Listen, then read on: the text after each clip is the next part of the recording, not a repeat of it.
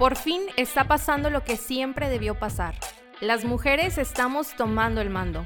Estamos tomando las decisiones de la vida pública de nuestro país. Pero para llegar a esto, el camino no ha sido fácil.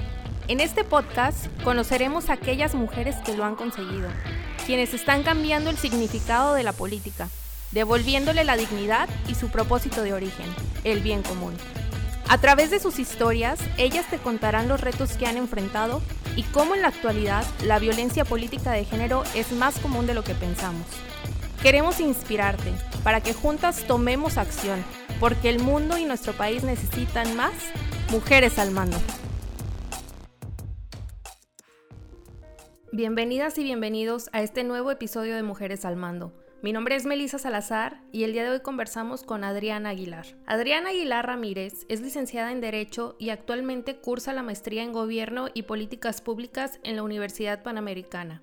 Ha participado desde Acción Juvenil en la vida del Partido Acción Nacional. Dentro del Comité Directivo Municipal de Querétaro se desempeñó como secretaria general. Fue coordinadora de asesores del Grupo de Regidores del Ayuntamiento de Querétaro de 2012 a 2015 candidata a síndica de Querétaro de 2012 a 2015, candidata a diputada local de representación proporcional, candidata a senadora de la República por la vía de representación proporcional, secretaria de fortalecimiento interno del Comité Ejecutivo Nacional de 2015 a 2018 y secretaria nacional de promoción política de la mujer de 2018 a 2021. Actualmente, Adriana es secretaria nacional de vinculación con la sociedad civil en el Comité Ejecutivo Nacional del PAN. Adriana, encantada de tenerte el día de hoy aquí en Mujeres al Mando para que nos cuentes un poquito de ti, sobre tu historia. Bienvenida. Muchas gracias, Meli. La verdad es que la, la, feliz soy yo. Es mi primer podcast, lo cual también es algo, una nueva plataforma, me parece, para que muchas, tanto mujeres, personas que puedan darse unos minutitos, alguna escapada entre el tránsito, algún trayecto, lo que sea, nos puedan escuchar y puedan también por ahí conocer un poquito de la experiencia de vida de, de muchas mujeres que sé que te han acompañado ya me he dado a la tarea también de escuchar algunas de las entrevistas que has tenido y la verdad es que son extraordinarias. Son mujeres que te inspiran y creo que justamente esa es la, la clave en el reto que todas y cada una de las mujeres tenemos eh, en la vida pública, ¿no? Independientemente de si estás en una vida partidista, en una organización, en una AC, en una IAP, o sea, tenemos muchísimas responsabilidades. Las mujeres que estamos en estos espacios de toma de decisión, porque lo que tenemos que hacer es justamente inspirar a muchas más mujeres que sepan que siempre existe la posibilidad de esta participación, una participación activa y en igualdad de condiciones tanto de mujeres como Claro que sí, y seguir abriendo esos espacios para que haya más mujeres al mando. Correcto. Adriana, me gustaría que empezáramos y que nos platicaras un poquito sobre ti, sobre quién eres, de dónde vienes. Mira, soy Obviamente ya me presentaste, Adriana Aguilar, una mujer que ha estado en muchos estados de la República por parte de su, nueva responsabilidad, de su trabajo. Ya llevo siete años fuera de mi estado. Soy originaria del estado de Querétaro. Estando ahí, sea construir en, en la política, encontré ese camino en donde podía yo aportar un granito de arena para cambiar la realidad de mucha gente que sabía que podía encontrar un camino de trascendencia que podía encontrar una manera distinta de vivir y fue en donde desde mi visión pude encontrar un caminito para justamente aportar, como te lo comento, este, este granito de arena. Formo parte del Partido Acción Nacional, orgullosamente. Sé que también hay muchas mujeres y muchos varones que en otros partidos políticos también aportan ese, ese granito de arena para justamente, como te comento, poder transformar la realidad de muchas personas en esta ciudadanía que conformamos, ¿no? Entonces, comienzo mi participación en la política, formo parte del comité directivo municipal, ahí en la Secretaría de Capacitación. Posteriormente, fui también secretaria general de, mi partido en el, en el municipio y recibo la invitación para irme a trabajar al Comité Ejecutivo Nacional en la cartera de fortalecimiento interno. Esta cartera que te digo, ahí fue donde vino una revelación. Es una cartera, es una responsabilidad en donde se tiene que llevar a cabo todas las elecciones internas del partido, es decir, quiénes son los presidentes y presidentas de los comités directivos municipales, estatales, comisiones permanentes estatales, la nacional, que son quienes en una posibilidad de elección de candidaturas, pues ahí es en donde se lleva la votación, ¿no? Pero digo que fue reveladora porque para mí, estando en esa responsabilidad, me empecé a dar cuenta que había muy poca participación de mujeres. Y generalmente uno cuando todavía no se pone las gafas violetas, que sé que mucha gente dice, es que no entiendo eso de las gafas, pero un poquito más adelante lo vamos a ir desmenuzando. Yo no tenía esa visión de entender el por qué no había participación de mujeres, ¿no? O sea, para mí era un, hace falta que las mujeres levanten la mano, hace falta que las mujeres participen. Yo sé que las condiciones, pues, en muchas ocasiones son complejas, pero si no te animas, pues, evidentemente tampoco no vas a encontrar, pues, una posibilidad y un eco en esta participación. En ese entonces, de los 32 estados, teníamos solamente dos jefas estatales. O sea, imagínate, 30 varones en un espacio de responsabilidad de guiar al partido en su estado y solamente de ellas dos eran mujeres, ¿no? Y repito, era un ¿por qué no quieren participar? ¿Por qué no le quieren entrar? O sea, luego en mi cabeza yo decía, luego por eso dicen que las mujeres no queremos entrarle en esos temas delicados y por eso nos abren, pero poco a poco, conforme te vas metiendo más en esta dinámica, te das cuenta que no es porque no quieran participar, o sea, es porque los espacios están completamente cooptados, por así decirlo, por una historia y trascendencia que les ha hecho a muchos varones solamente tomar las decisiones en esos cargos, ¿no? Y es ahí en donde se tiene que empezar a romper este techo de cristal en donde las mujeres han querido crecer, han querido avanzar, pero que lamentablemente no han encontrado las condiciones ni la posibilidad. Después de estar en esa secretaría, recibo yo la invitación para ser secretaria de promoción política de la mujer, una cartera que al inicio estaba muy nerviosa porque sabía que era una responsabilidad súper grande, sabía que teníamos que romper muchos paradigmas y que también teníamos que cambiar la dinámica de esta secretaría.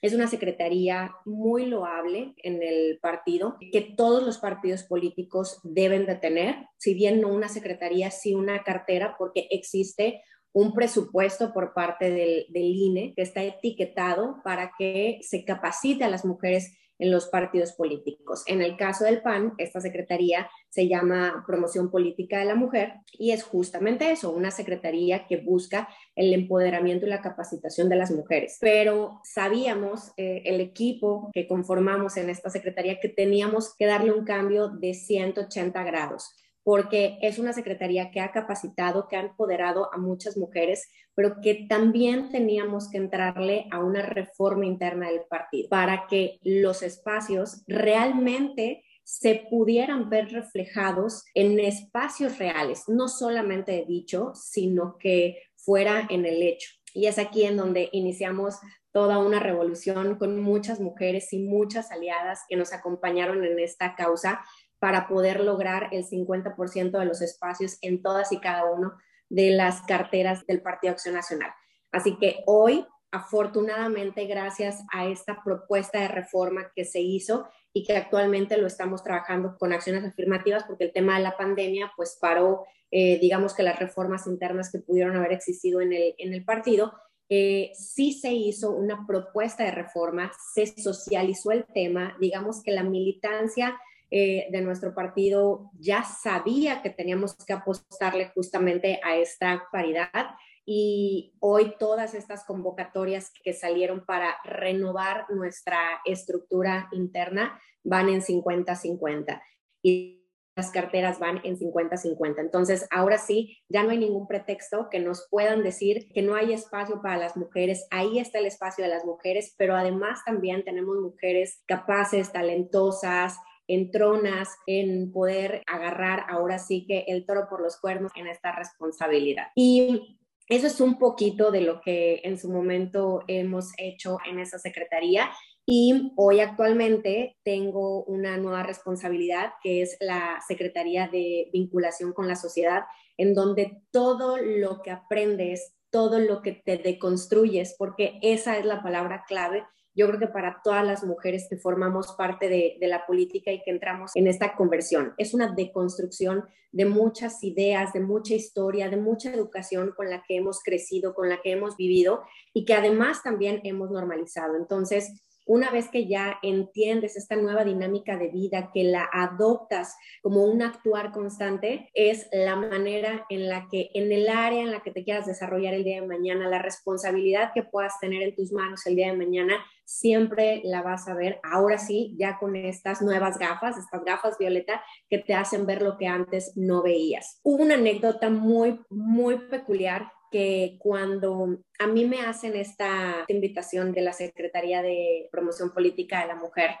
una compañera del partido que hoy es diputada federal, me decía, Adriana, vas a ser la mujer más infeliz del mundo. Y yo, ¿qué? ¿Pero por qué? O sea, era una de las felicitaciones por la responsabilidad que me habían dado más amargas que recibí y no lo lograba entender. Digo, evidentemente me lo explico al instante. Me dice, pero te vas a dar cuenta de cosas que antes no pasaban por tu cabeza. Y lo peor de todo es que vas a empezar a analizar acciones que tú habías tenido en tu vida, en donde te vas a dar cuenta de que no actuaste con sororidad, pero no te sientas mal.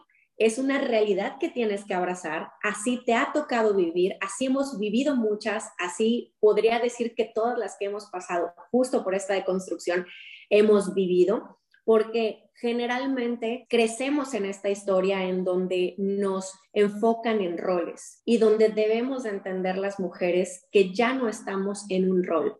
El rol lo ponemos nosotras y lo jugamos nosotras en la responsabilidad que nosotras queramos tener. Y es que eso también, Melissa, es parte de la realidad. Tenemos que dejar de lado el hecho de que nos digan que las mujeres somos esta parte sensible de la política, nosotras somos la que le imprimimos ese toque de sensibilidad a los cargos de representación. No es verdad, o sea, digo, tanto hombres como mujeres pueden imprimir ese toque de sensibilidad, ¿no? Si lo queremos ver de alguna manera pero el rol lo ponemos nosotras, porque nosotras sabemos de las capacidades, de los alcances, de las metas que queremos lograr y hacia dónde nos queremos enfocar. Ese es punto y ese es clave para que absolutamente nadie nos diga qué y cómo hacer las cosas en relación a un rol estereotipado. Así es. Y fíjate, ahorita acabas de decir algo que me llamó mucho la atención. Tú ibas a detectar cosas que a lo mejor hacías y que parecían normales, pero que ahora con estas gafas violeta ibas a ver que pues no estaban bien. A mí me ha pasado últimamente al ver algunas películas viejitas, me encantan las películas, entonces eh, las vuelvo a ver, pero ahora con otros ojos. Y detecto cosas y digo de que cómo pude romantizar ciertas escenas o ciertas cosas o historias y me quedo impresionada. O incluso con los recuerdos de Facebook, de algún estado o algún meme que compartí hace años y digo de que cómo me atreví a poner eso. Entonces, a la vez sí me impresiona, pero me da gusto darme cuenta de que ahora pienso distinto y que veo las cosas muy diferente y que hay como una mayor sensibilidad. Creo que eso es importante, no sentirnos también culpables de que alguna vez pensamos así, sino sentirnos bien de que hemos estado cambiando y modificando nuestro pensamiento. Me gustaría también que nos platicaras un poquito de cómo fue que tú entraste a la política. O sea, me comentaste que fue a través del comité municipal, pero ¿cómo fue que tú llegaste? ¿Te invitaron? ¿Qué tan fácil fue? También en cómo tú llegaste a la Secretaría de PPM, si te hicieron la invitación, pero cómo fue el trabajo previo o cómo se, se llevó a cabo todo esto. Mira, tocaste un punto bien importante hace ratito que mencionaste. Voy a regresarme un poco a tu, a tu experiencia también. A mí me pasa lo mismo. Es abismal la manera en la que yo, digamos, disfrutaba una película que hoy la veo con tintes de, de, violencia hacia las mujeres, justo esta parte de seguir abrazando estereotipos que no son los correctos.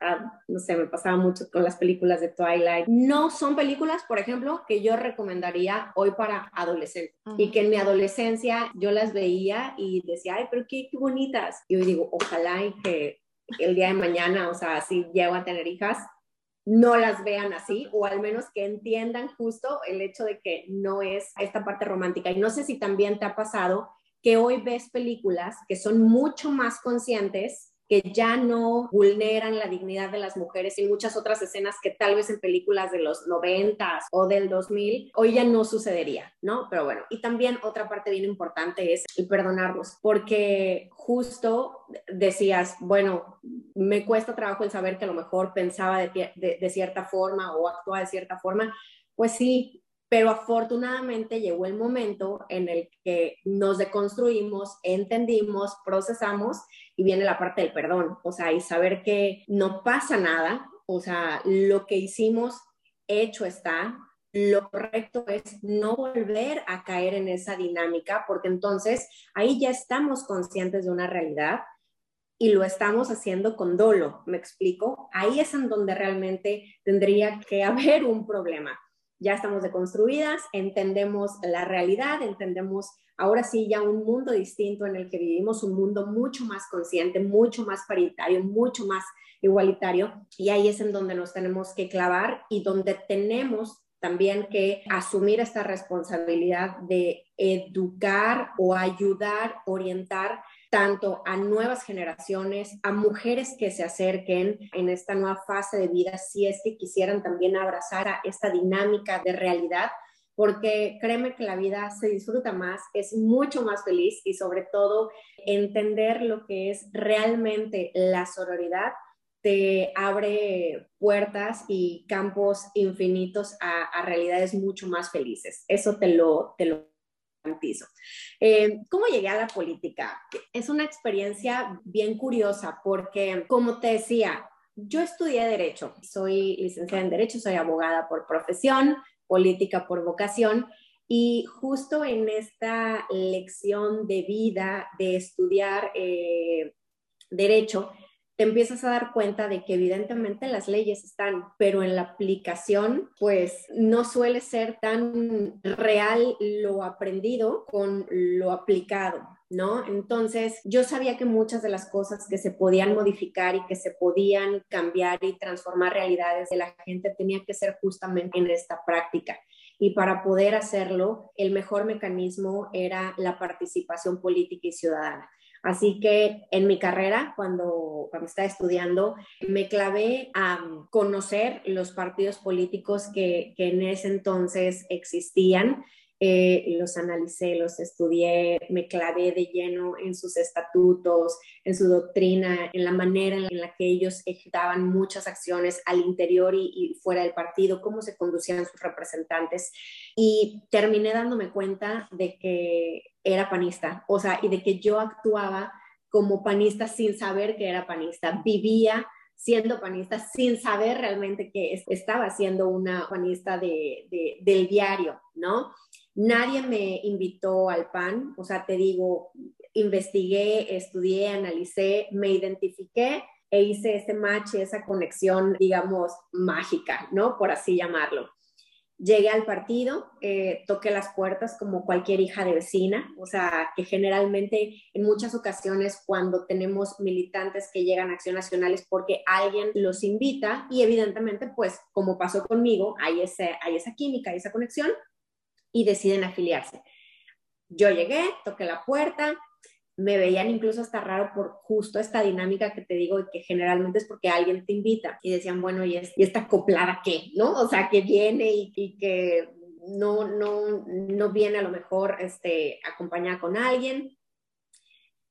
Y no fue fácil, debo decirte, la manera de poder ya registrarme como tal al partido, porque justamente también en ese entonces el PAN estaba pasando por una fase de, depuración, eh, de militancia, porque muchos eh, militantes eh, no participaban, se registraron, pero no participaban en votaciones. Y creo que también algo que es profundamente sano es que quienes deciden formar parte de un partido político es para que puedan participar de manera eh, viva y activa en las acciones y en las responsabilidades de cada uno de sus partidos, ¿no? En este caso, el PAN estaba pasando justo por esta por esta situación compleja de que muchos militantes no participaban y valientemente el PAN decidió eh, decir vamos a hacer una, una, depuración, por así decirlo, de militantes que, que no deseen realmente estar. pero yo estaba tocando las puertas y yo decía, pero es que yo sí quiero estar. Entonces fue un poco complejo al inicio porque los procesos de afiliación estaban, estaban cerrados. Eh, tardé un rato en, en poder eh, lograrlo. A los tres años de, de participar activamente sin estar afiliada en el partido, eh, logro ya ahora sí que tener mi, credencial de, militante.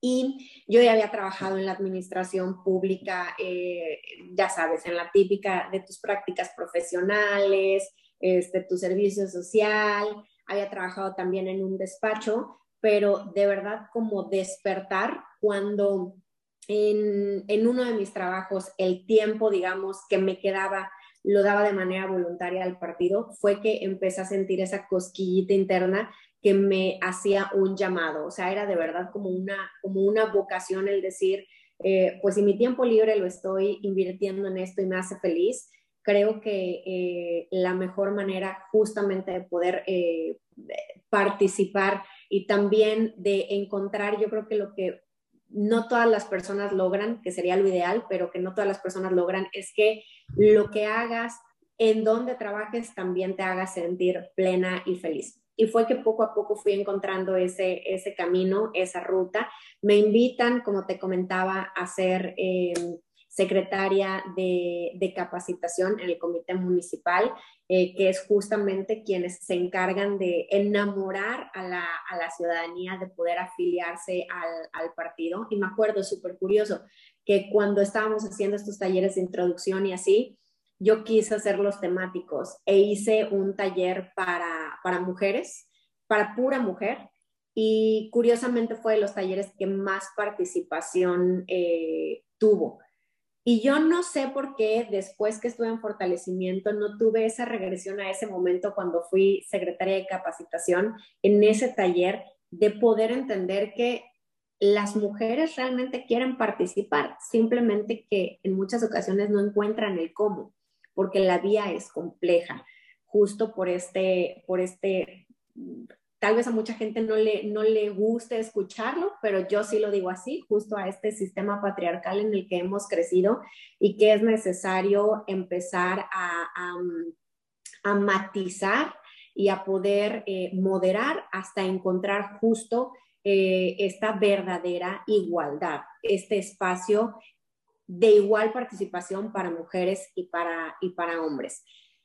Posteriormente, eh, quien actualmente es nuestro jefe nacional, eh, que hoy es por segunda ocasión presidente del Partido Acción Nacional, en la primera ocasión cuando es presidente me hace esta invitación y me dice, Adriana, pues es una responsabilidad muy grande, tiene mucho compromiso, pero sobre todo tienes la experiencia de haber estado en esta estructura interna del partido.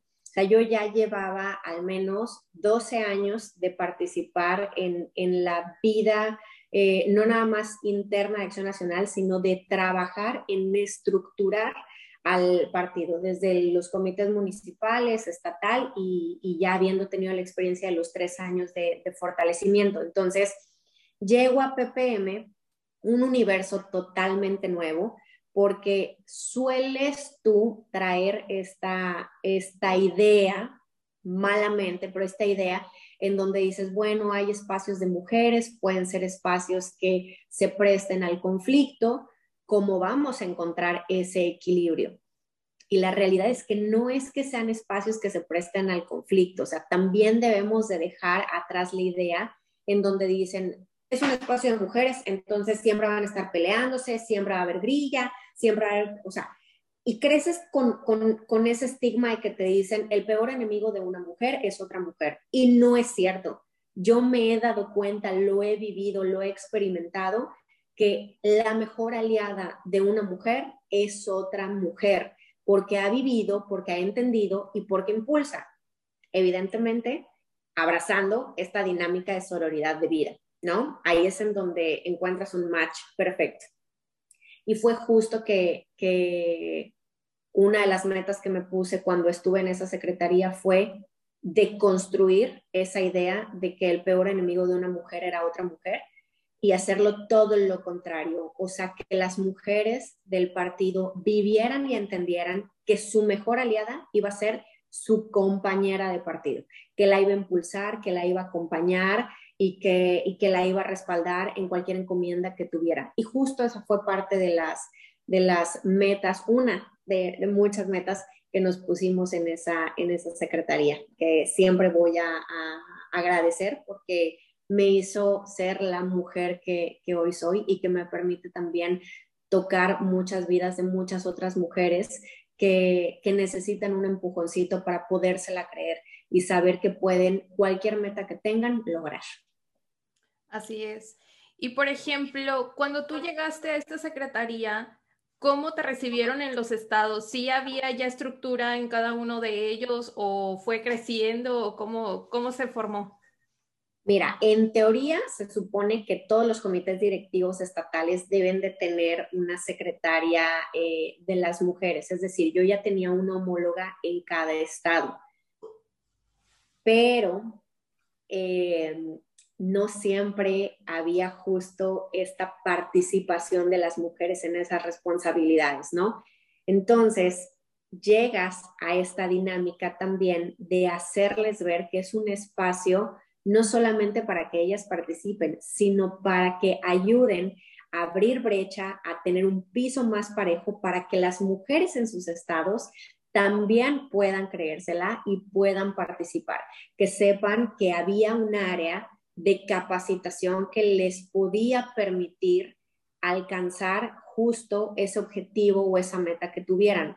Porque sí existen, Melissa, de verdad, sí existen muchas mujeres que quieren participar en política, pero no encuentran la forma. Y mientras no existan mujeres, y aquí sí voy a hablar de manera igualitaria en esta parte, y hombres, mientras no se acerquen a las mujeres y a los hombres que pueden impulsarlas y acompañarlas, va a ser complejo ese primer empujón. Puede que haya mujeres que ya estén en esta, en esta participación constante en la política y que se puedan encontrar con muchas trabas, pero ellas ya saben cuál es el camino. Pero una mujer que tenga ese primer contacto en la política o ese primer contacto en una responsabilidad y que lo único que vea son negativas, pues evidentemente se va a desanimar. Y esa era, y esa es, tiene que seguir siendo la responsabilidad de quienes eh, tienen esta, esta cartera, ¿no? Impulsarlas, acompañarlas, respaldarlas, capacitarlas, que sepan clave, esto es súper, súper clave, que sepan que hay un presupuesto etiquetado para ellas y es un presupuesto que está vigilado por el INE y que si se les ocurre a cualquier partido político jugarle al vivo con ese presupuesto, vienen al menos una multa de tres veces la cantidad de por la que se te haya ocurrido hacer una travesura, ¿no? O sea, eso es importante. Muchas mujeres a veces no saben que existe justo este presupuesto etiquetado para capacitarlas. Y esto va para todos los partidos políticos, que todas las mujeres que hoy nos escuchen, que formen parte de un partido político y que quieran encontrar una vía de capacitación, sepan que hay un presupuesto etiquetado para ellas y que es un presupuesto que está eh, blindado, que está fiscalizado y que la única función que tienen es hacerles llegar los elementos necesarios para que ellas puedan construir el sueño en la política que, se hayan trazado. Así es. Y aquí en esta secretaría, ¿cuál recuerdas que haya sido el logro más grande que tuviste o que te haya dejado una mayor satisfacción y aquel reto que te haya costado más trabajo? Es que la mayor satisfacción que, que, obtuve fue el mayor reto también y es justamente eh, la paridad que, que, hoy tenemos al interior del partido. Nosotros llegamos con convocatorias para, para dirigencias estatales y municipales en donde no existía esta paridad, en donde creían que la participación de la mujer eh, era exactamente igual a la del hombre, que sí es verdad, pero que se les dejaba los espacios al mejor o a la mejor, ¿no? Y que en realidad suelen ser eh, a veces espacios, como te lo comentaba, muy complicados de alcanzar si es que no se cuenta con acciones afirmativas. las acciones afirmativas que me imagino que, digo, no, no escuché todos los podcasts, pero sí, sí varios eh, de algunas mujeres políticas que han estado contigo. No sé si ya lo habían tocado, pero si no lo comento brevemente, las acciones afirmativas son, digamos, esos escaloncitos que se les otorga a las mujeres eh, extra, por así decirlo, para que puedan de manera mucho más rápida llegar a esta condición de igualdad con, con hombres. Es decir, no había estas acciones afirmativas. ¿Cuáles son una de las acciones afirmativas que, logramos? Que las convocatorias salieran de manera paritaria. Es decir, en los 32 estados, la mitad de las presidencias iba a ser encabezada por una mujer y la otra mitad encabezada por un hombre. Hubo, no te puedes imaginar cuántas observaciones al respecto, por decirlo de una manera eh, sutil, pero muchas observaciones en que no era justo, de que no era, no era correcto, porque, porque entonces era casi, casi como que regalarles un espacio. Y créeme que fue un proceso complejo el sensibilizar también, porque aquí también era parejo, ¿eh? Quienes opinaban eran mujeres y hombres, o sea, era, era igual. Eh, y sensibilizar como en su momento a nosotros nos tocó sensibilizarnos, pues, o sea, tal vez yo estando en fortalecimiento, eh, si hubiera alguien llegado con esta propuesta, para mí también hubiera sido un poco complejo porque pues tú ya traes una dinámica operativa, ¿no? Distinta. Eh, pero con la experiencia que yo ya había tenido en Forta, logramos encontrar los mecanismos idóneos para poder lograr esta, esta paridad, para que con mucha... Eh, eh, prudencia, eh, cautela eh, y, entendimiento de muchos aliados, porque debo de decirte también que en, esta operación que se tuvo de ir platicando uno a uno con, jefes estatales y con jefas estatales, muchos de ellos fueron aliados en esto. O sea, y hasta nos decían, oye, si quieres que platique yo con el jefe estatal de tal estado, o sea, varones, o sea, hombres que te decían, yo platico con el jefe estatal de tal lugar, o yo platico con la jefe estatal de tal lugar, o sea, para que entiendan que así es como tiene que, ser este, este avance eh, de manera paulatina, ¿no? Comenzamos en su momento con los comités municipales, y hoy en este proceso fue con los comités eh, estatales. Hicimos una convención nacional histórica. Nunca antes en la historia del Partido Acción Nacional había existido una convención en donde hiciéramos un llamado a todas las mujeres eh, militantes del, partido que nos sentáramos a mesas de trabajo hiciéramos ejes temáticos para hacer esta propuesta de reforma paritaria en, la reglamentación interna. Es decir, las reglas del juego al interior de Acción Nacional hoy están de manera paritaria, de manera igual, mismos espacios para mujeres, mismos espacios para hombres. Y evidentemente fue uno de mis mayores retos. Y en ese transitar de mis mayores retos fue que logramos tener eh, la mayor de las satisfacciones, porque hoy así es como, como nos conducimos en, el partido y a final de, año, que va a ser eh, los últimos procesos de, reforma, eh, perdón, de, cambios de, de, dirigencia, vamos a contar con la mitad de presidentas mujeres del PAN y la mitad de presidentes hombres del PAN. Oye, Adriana, ¿y más o menos qué porcentaje de mujeres son las que militan en el Partido Acción Nacional? 57%. Hay más mujeres que hombres. Órale. Hay muchas más mujeres participando en, Acción Nacional que, varones, eh, que mm, digo, puede ser un tema de no nada más de participación, sino de afiliación. También te comento que hubo una, depuración. Entonces, em, digo, lo que sí es una realidad es que hay más mujeres hoy militando en el, en el partido que, que, en otros, que en otros periodos, ¿no? Y por ejemplo, el PAN tiene una historia de 80 años, un poquito más. En toda su historia, nunca han tenido una mujer que sea presidenta nacional del partido electa, ¿verdad? Correcto, correcto, le diste al clavo. Electa no hemos tenido. pero ya tuvimos a nuestra primera eh, jefa nacional, que fue Ceci Romero, y hoy, justo en esta reforma que te platico, eh, que logramos en el, en el periodo anterior, cuando estuve encabezando la Secretaría de Promoción Política de la Mujer, también hicimos que en esa reforma de estatutos, eh, quienes eh, fueran eh, secretarios generales fueran de sexo distinto a quienes encabezaran la dirigencia. Entonces, como hoy tenemos un jefe nacional hombre, pues nuestra secretaria general es mujer. Y así en todos los estados y también en todos los comités municipales. Es justo así como se va abriendo espacios y brecha para que más mujeres participen. Si no hay mujeres en los espacios de decisión, no logras tener este coacheo constante de, las mujeres. Es decir, no se van a animar a entrarle si no le otorgas también espacios eh, de participación en donde ellas se puedan desarrollar.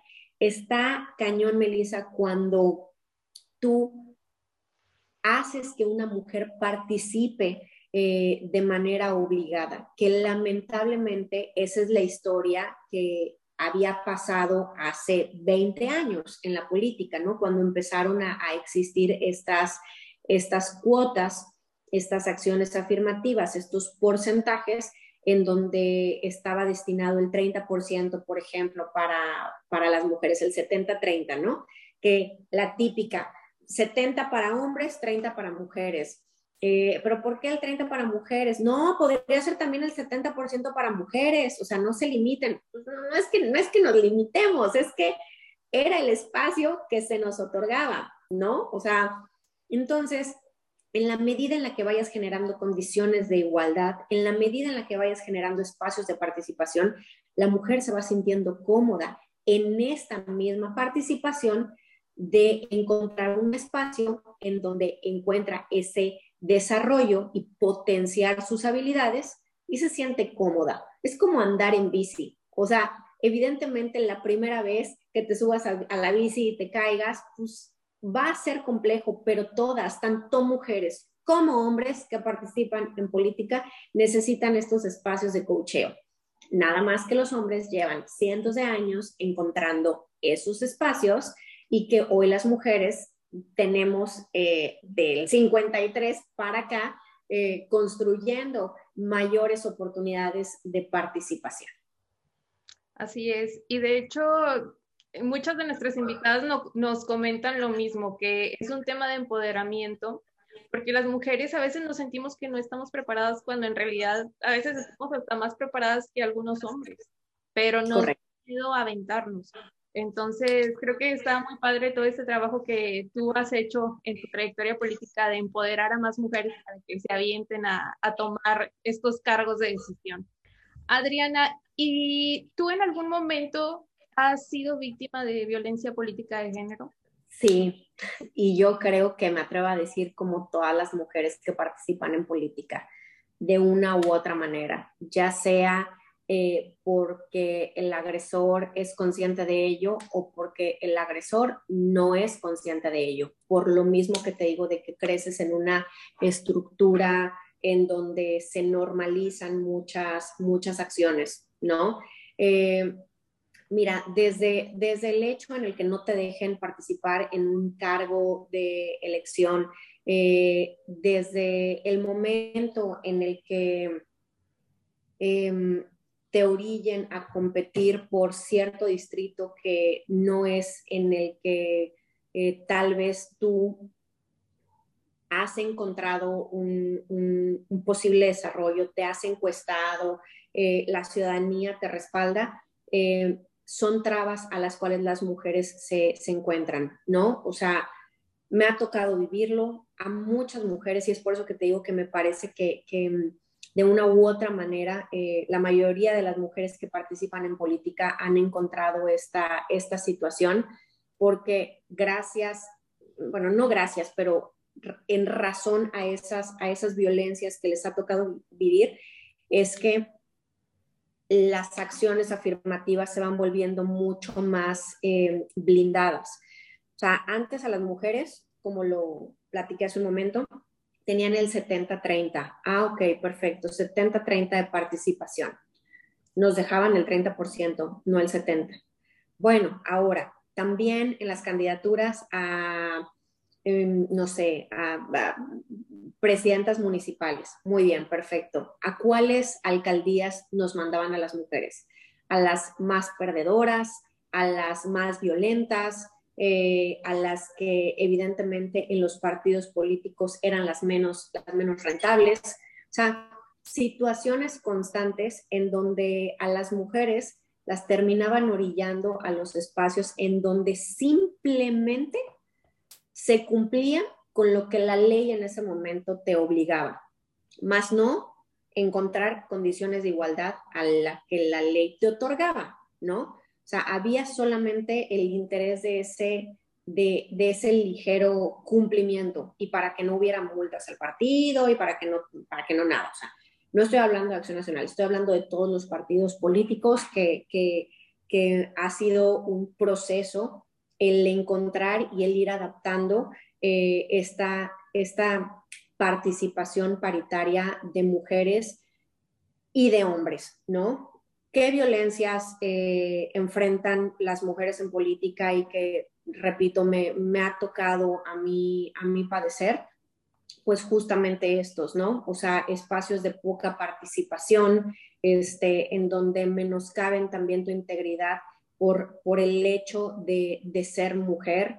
Eh, nos tocó un caso y te lo, te lo comparto. Eh, al interior de, de, Acción Nacional existe eh, una comisión que se encarga de sancionar a militantes que hayan ejercido violencia política en razón de género contra alguna militante del partido, ¿no? Y em, cuando nos llega un asunto de, o sea, un tema, una queja de, una diputada federal que no tenía eh, manera de que nosotros lo pudiéramos resolver porque no había sido el violentador no había sido un integrante del partido, sino de otro partido eh, fuera. Em, nosotros pudimos haber dicho, híjole, no se puede, eh, ¿qué podemos hacer, amiga? Pues te acompañamos, ¿no? O sea, en este, en este proceso complejo y cerrar el ciclo. Justo la bandera de sororidad que todas las mujeres quienes eh, en, ese momento estábamos en la Secretaría, decidimos entrarle al tema y decir, ok, no es un tema interno del partido, vamos a entrarle ahora eh, a la parte eh, externa, ¿no? O sea, y encontrar abogadas y abogados que pudieran acompañar a, la entonces diputada federal, y lo digo así, o sea, con, con todo, con todo las letras. fue en ese entonces la diputada federal Adriana Dávila, que había tenido y había sufrido violencia por parte de Fernández Noroña, este, en donde Fernández Noroña en Tlaxcala se le ocurrió decir una sarta de tonterías que no voy a repetir para que no queden aquí grabadas, pero quien quiera lo puede buscar en YouTube y va a encontrar la sarta de, tonterías que, que él eh, dijo y, se mal expresó de nuestra entonces diputada federal. Eh, y evidentemente era un camino directo que dejaba claro que había sufrido violencia política en razón de género. Nosotros no podíamos hacer al interior del partido absolutamente nada para sancionar a alguien que no es integrante del, del PAN, o sea, es integrante de otro partido político, pero logramos acompañarla y encontrar esta ruta para que existiera una sanción en contra de, el hoy diputado federal. Y te voy a platicar por qué es hoy diputado federal. Se le había solicitado eh, después de un año, un año y cachito, o sea, fue un proceso de ocho, de ocho meses a, 12 meses, 13 meses, que se tuvo que encontrar la ruta jurídica para, para avanzar porque nunca antes se había efectuado una denuncia como esta. Entonces, digamos, digamos que estábamos arrancando en el INE, el INE eh, decía es un caso nuevo, parece que la competencia es más del tribunal, nos íbamos al tribunal electoral, el electoral decía es un tema del INE, o sea, justo era, era un camino nuevo, o sea, teníamos que todos, o sea, tanto el INE como el tribunal, como Adriana Dávila, como, como Joana Torres, que, fue la abogada que, llevó el, asunto, saber cómo era el, camino que teníamos que seguir hasta que poco a poco se fue construyendo este, este espacio. Y eh, cayó en el INE y el INE obliga al entonces diputado federal a pedir una disculpa pública se negó a pedir la disculpa. Esa era la sanción, imagínate, o sea, pedir una disculpa pública y se negó a ello una y otra y otra y otra vez, hasta que pues hubieron lineamientos en el INE en donde se le decía a cualquier aspirante que quisiera ser candidato eh, que no podía tener una sanción eh, que estuviera... Em, eh, efectuada por violencia política en razón de género. Y ese era el caso de, del señor. Entonces, lo que terminó sucediendo es que si él quería ser candidato para después postularse y, y ser diputado federal, pues tenía que pedir una disculpa pública. Y esa fue la razón por la cual el señor pidió una disculpa pública porque quería ser candidato.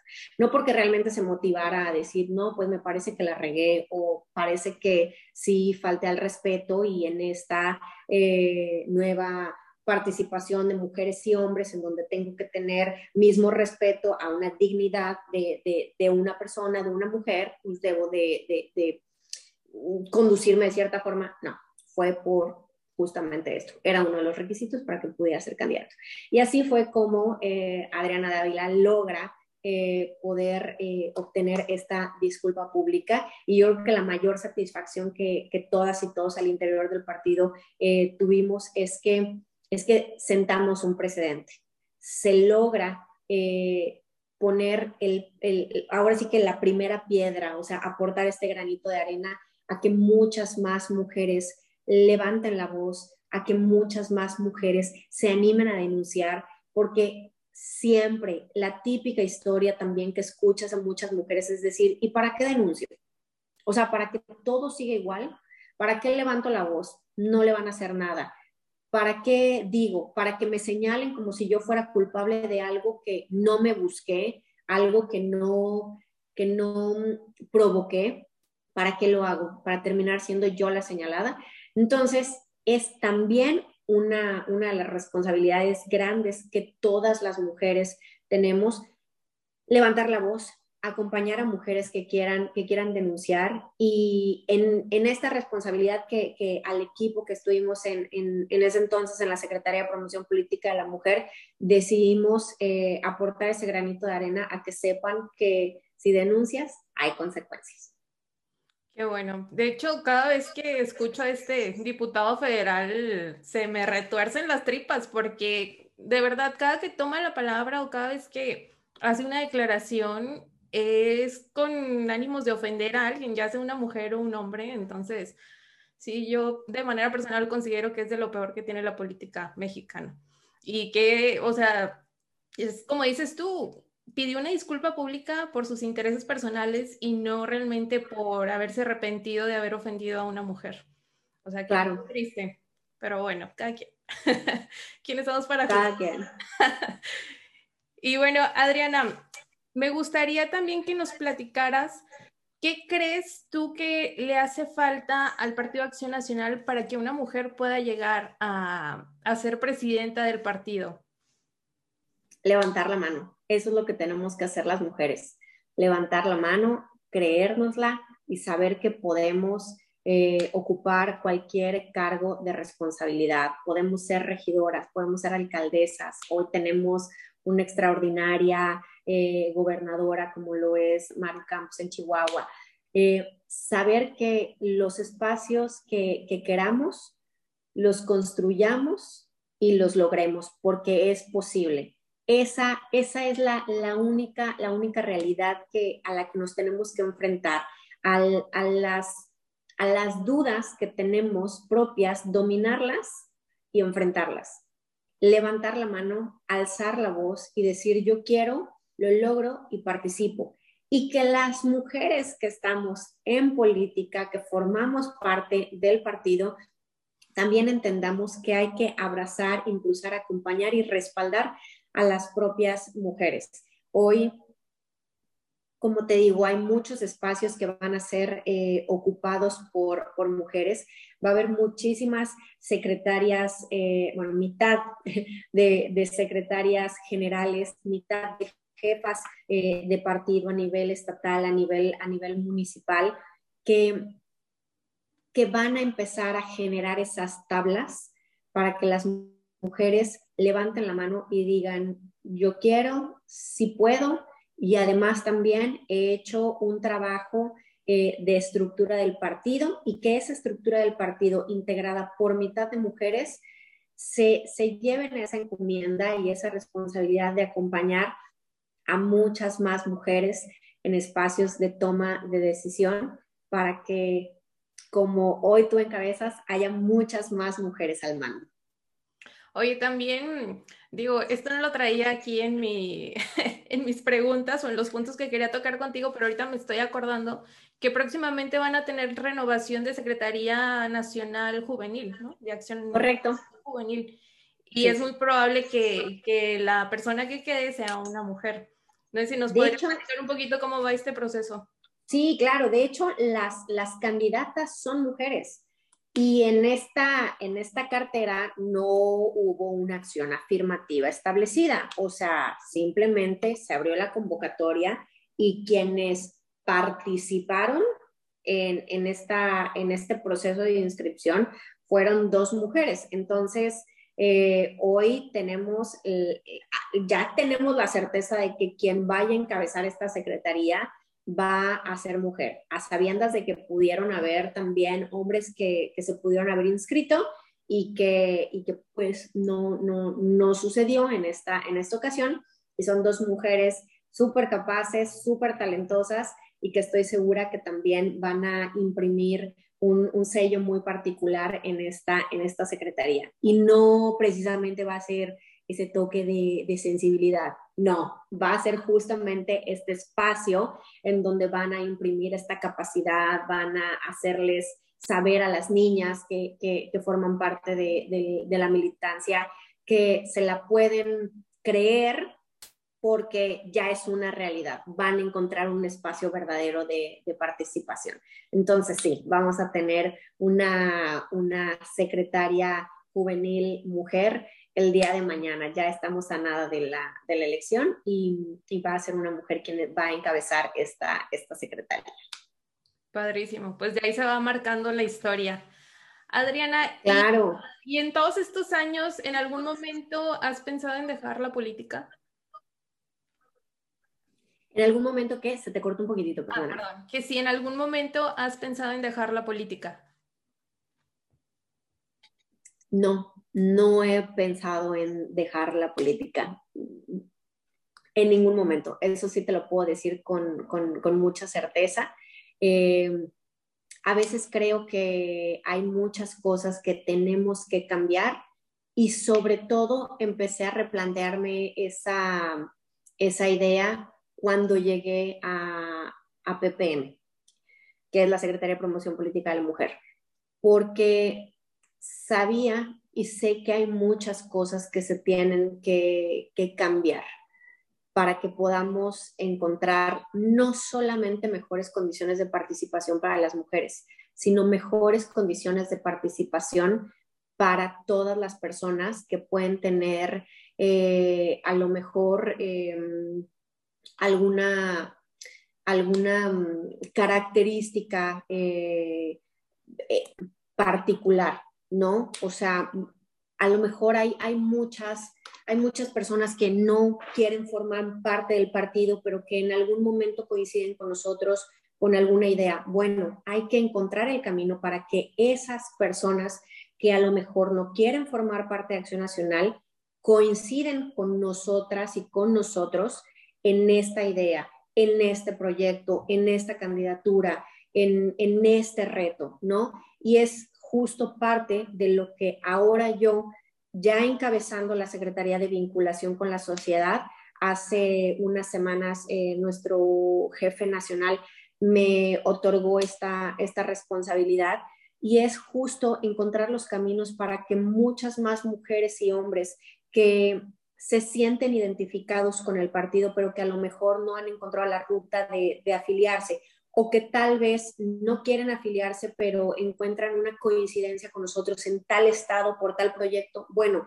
hacerles saber que en Acción Nacional cuentan con, aliadas y con aliados que los vamos a ayudar también eh, a integrarse o en su defecto también apoyarlos a su, a su meta, a su, a su proyecto, ¿no? Que eso también suele pasar con muchas organizaciones civiles, ¿no? O sea, hay organizaciones civiles que dicen, a ver, ¿quién le entra al tema, ¿no? ¿Quién se anima a entrarle?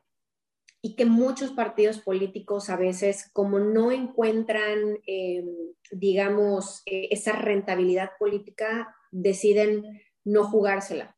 Y en Acción Nacional no. Y la apuesta que yo tengo en esta secretaría es poder encontrar todas las causas sociales que ayuden a cambiar esta triste historia que actualmente estamos viviendo en México, que puedan ayudar a, cambiar las realidades, impulsarlos y acompañarlos. Porque en la medida en la que la sociedad civil y la ciudadanía participe de la mano también con, con, partidos políticos o con aliados políticos y aliadas políticas, es en la medida en la que vamos a encontrar justamente los caminos de, un cambio y de, de transformar, que luego a veces es difícil utilizar la palabra transformar porque la han demeritado tanto, este, lo siento, lo voy a decir así, el actual gobierno federal, eh, pero, pero que, que debemos de encontrar este espacio en donde se logre ese, ese verdadero cambio y, regresar a, las condiciones dignas en las que ciudadanas y ciudadanos antes, antes vivían, ¿no? Adriana, ¿y qué le dirías a aquellas niñas y aquellas mujeres que desean participar en política? Que no tengan miedo, que no tengan ni el más mínimo miedo en participar en, en, una vida pública y, y, más si es a través de la política, porque las condiciones que existían hace años no son las mismas que, que, hoy, que hoy hay. Hoy existen mayores espacios, existen mayores blindajes políticos, jurídicos que, que las acompañan, que sepan también que, que me atrevo a decir que en todos los partidos políticos hay muchísimas mujeres convencidas de impulsar a muchas más mujeres de que, de que participen y de que en el espacio en el que quieran participar va a haber aliadas que las van a acompañar. Y te lo digo y te lo firmo y estoy comprometida con ello, eh, eh, de que las mujeres de la mayoría y de todos los partidos políticos viven con sororidad. Yo lo he visto porque en su momento también me he integrado a varios colectivos feministas, colectivos feministas eh, de partidos, de, muchas representaciones de partidos políticos, en donde coincido en cómo viven, en cómo se conducen, en cómo construyen esta verdadera participación igualitaria y en, esta, en este caminar para generar esos escaloncitos que, como te digo, de acciones afirmativas y, esos, esos peldaños que les, que les van construyendo muchas más mujeres para que, para que no les toque vivir condiciones como los que les ha tocado vivir a otras, a otras mujeres. Eso es clave. Las mujeres que estemos, no nada más en política, pero me enfoco yo en, en, esta área, ¿no? Pero la responsabilidad que todas las mujeres tenemos es generarles mejores condiciones a las nuevas generaciones, porque hubo muchas mujeres que antes que yo les tocó fletarse batallas impresionantes para que hoy a mí no me toque vivir lo que a ellas les tocó vivir. Y de la misma manera, hoy a nosotras, a esta generación de mujeres que, cuando hablo de generación, no hablo de, edades, sino de mujeres que generacionalmente estamos coincidiendo en esta nueva armonización de leyes paritarias, esta, esta generación de mujeres debemos de generarles mejores condiciones aún a las generaciones venideras.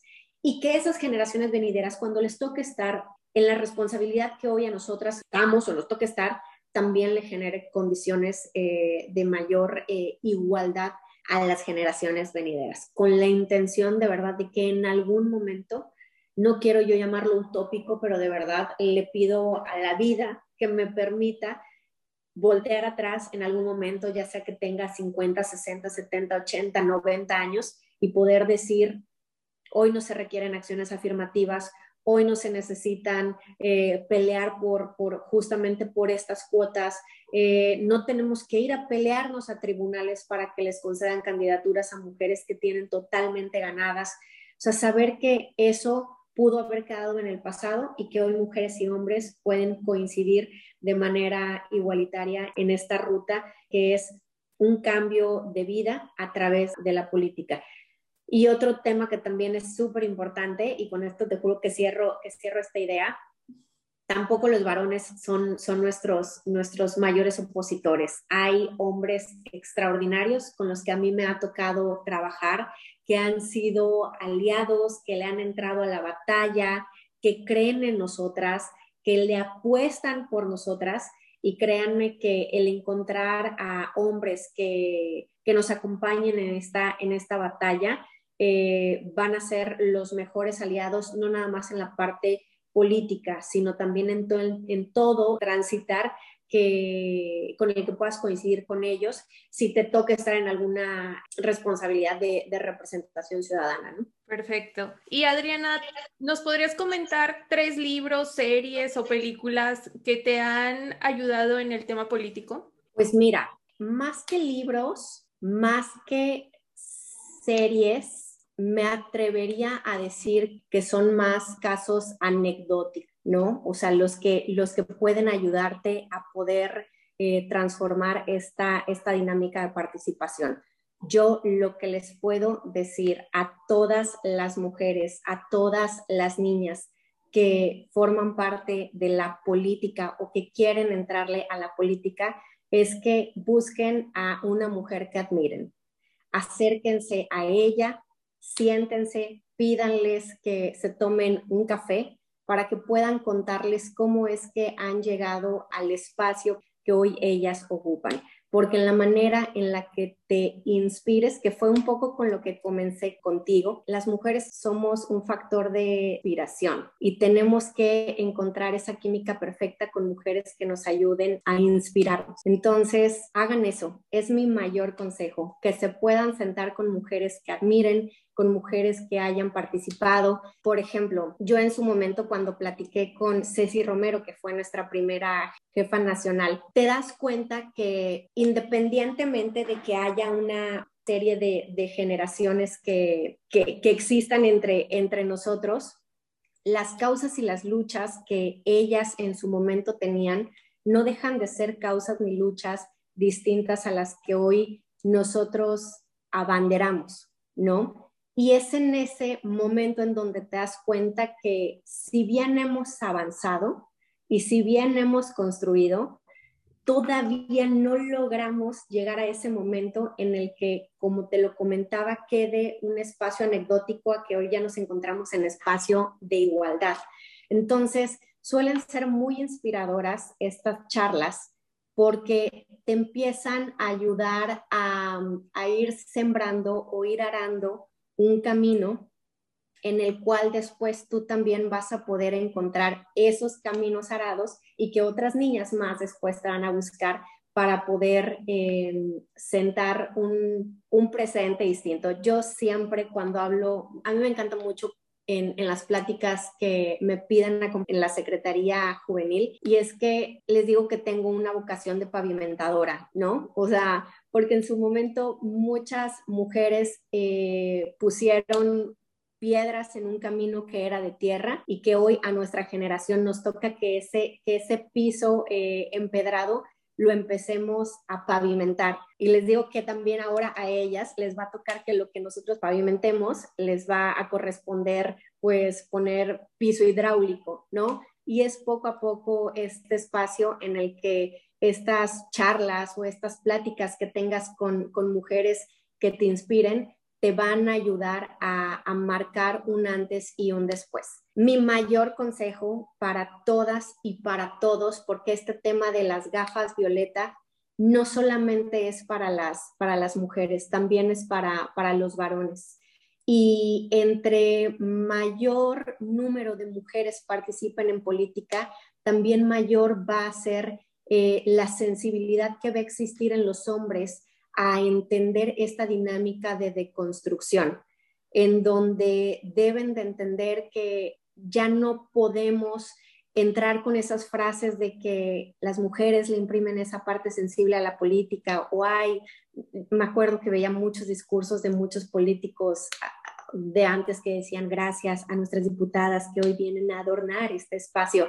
No somos floreros, o sea, no, no adornamos, o sea, complementamos y además de... o sea, piensan claro. que y al final de cuentas, pues es una ofensa. Absolutamente, o sea, absolutamente porque como te digo, no somos floreros y no somos, no somos un ornamento que, que viene en, como algo de decoración, o sea, venimos a construir venimos a complementar y no complementarnos también como la típica de hombre y mujer se complementan, no, o sea, venimos a complementar ideas que tengan los hombres y también los hombres vienen a complementar ideas que tengamos las mujeres para poder generar una construcción de, propuestas muy, muy claras, muy razonables, ¿no? O sea, hay, hay muchas, muchas, muchas de verdad ideas que, que debemos de construir y que las mujeres debemos de saber que tenemos esa responsabilidad bien grande.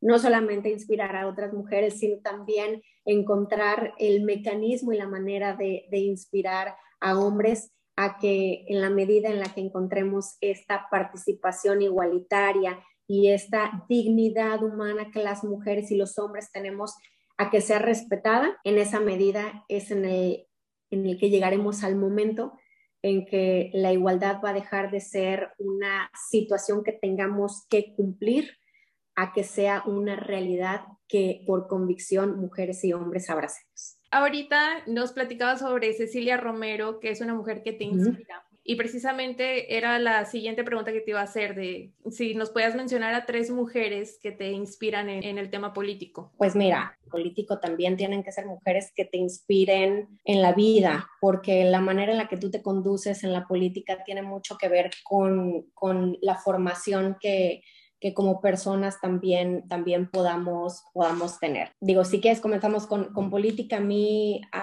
Alessandra Ocasio se me hace una, una, extraordinaria mujer que a lo mejor y pudieran, pudieran pensar eh, que es un poco extraño que, que, su dinámica a lo mejor parlamentaria eh, no, no del todo es al 100% coincidente con, con, Acción Nacional, por ejemplo, algunas cosas, no todas, algunas, eh, pero me parece que es una mujer que tiene, tiene una trascendencia en la dinámica pública muy particular. O sea, es una mujer que, que logró romper paradigmas al, al poder ganarle a, a, un legislador que había representado por veintitantos años ese, ese distrito de Nueva York. Es una mujer que, que cada de que hace una, una aparición pública eh, logra sembrar muchos, muchos estereotipos que, que, han, que han existido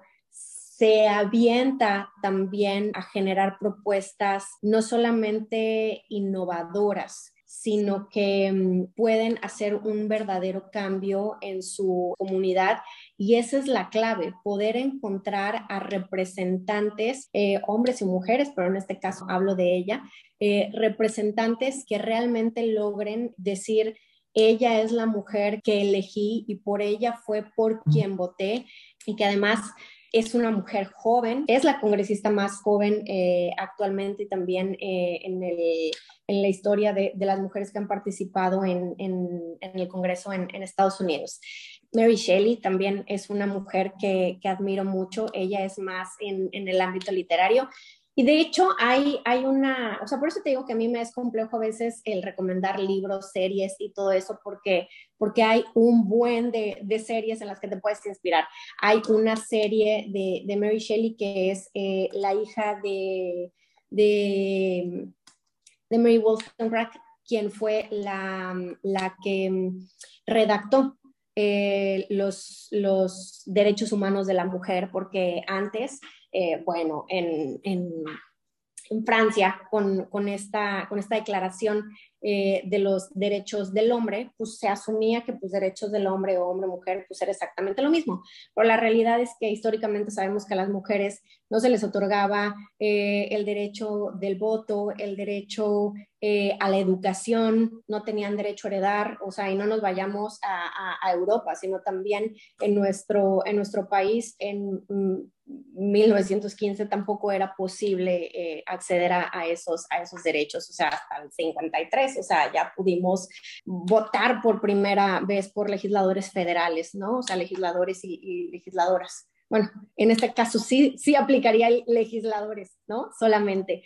Y otra mujer que a mí me inspira mucho y que siempre cuando me hacen esta pregunta, siempre menciono a mi mamá, porque mi mamá es quien me guió eh, en el camino a ser la mujer que, que, hoy soy, la que me ha acompañado en cada, en cada tropiezo, en cada logro, eh, quien me aconseja, quien, quien, me, quien me regaña eh, pero también quien, quien me, me, permite, me permite seguir y no, y no desistir en cada una de las, de las metas y de los sueños que, que yo tenga. Esto también lo dejo y lo digo con, con, con, contundencia porque las mujeres que deciden ser mamás, porque es un tema de, de, de decisión, quienes ellas decidan ser mamás, también deben de tener esta responsabilidad de impulsar a sus hijas y a sus hijos a no claudicar en ninguno de sus sueños. Y si uno de sus sueños es la participación política, que así lo hagan. Si es una participación ciudadana, también que así lo hagan. Pero siempre justo sembrando estos, estos valores de igualdad en donde mujeres y hombres podemos contar con los mismos derechos y con las mismas oportunidades. Perfecto. Adriana, ¿y cómo te gustaría ser recordada? Como una aliada.